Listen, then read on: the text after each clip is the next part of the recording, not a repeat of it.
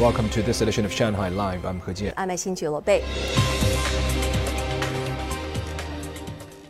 The Eastern Theater Command of the Chinese People's Liberation Army continued joint combat exercises around the waters and airspace of Taiwan today. Sun Siqi takes a look. The drills focused on the PLA's capabilities in joint anti-submarine operations and sea strikes, while yesterday's exercises tested the capabilities of striking land targets along with long-range air targets. The Air Force deployed early warning aircraft, bombers, jamming aircraft, fighter bombers, and fighter jets to conduct reconnaissance, airspace control operations, strikes on ground targets, and air support. Supported by naval and air combat systems, the airstrike forces, together with long range multiple launch rocket systems and conventional missile troops, conducted drills of joint precision strikes on targets.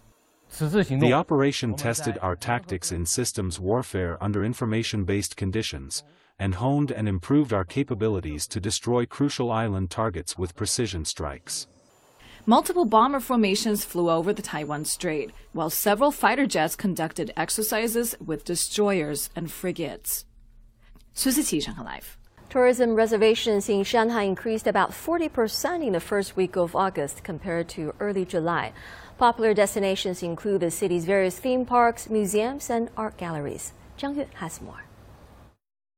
Although temperatures were forecast to be high once again today, thousands of people streamed into Shanghai Haichang Ocean Park as soon as it opened at 9 a.m. Most of them were local residents.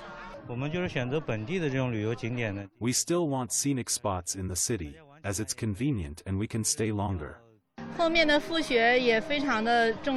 Schools will resume classes next month.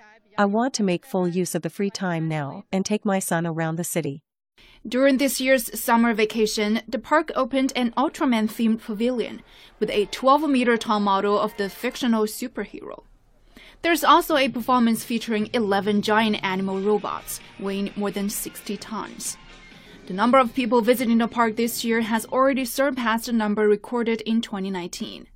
To cool people down during times of extreme heat, the park installed thousands of sunshades and mist emitters in waiting areas.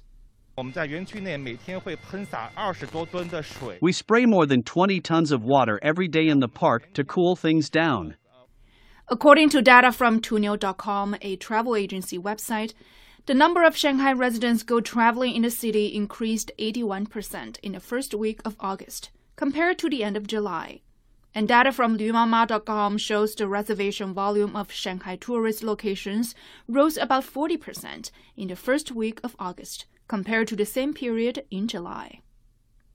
Zhang Yue, Shanghai Live. The Zaporizhia nuclear power plant in southern Ukraine has been hit by a series of rocket and missile strikes since last Friday, with both Russian and Ukrainian forces blaming one another for the attacks. UN Secretary General Antonio Guterres said today that any attack on a nuclear plant is suicidal. Stephen Rancourt has more. The Russian Defense Ministry shared a video yesterday of what it says shows the results of Ukrainian night shelling of the Zaporizhia nuclear power station. However, Ukraine's state nuclear power firm said Russian forces damaged three radiation sensors at the facility in renewed shelling on Saturday night, wounding a worker with shrapnel. The International Atomic Energy Agency and the UN have both expressed strong condemnation of the attacks. Any attack to a nuclear plant is a suicidal thing, and I hope that uh, those attacks uh, will end.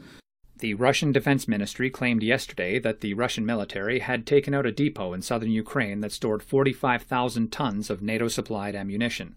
The Ukrainian military said that Russian troops are massing in the south in case Ukrainian forces launch an attack in the Kherson region. While on the southern coast, four ships carrying grain left from Ukrainian Black Sea ports yesterday. The four bulk carriers were loaded with almost 170,000 tons of corn and other foodstuffs and will be inspected by the Joint Coordination Center tomorrow. Stephen Rancourt, Shanghai Live.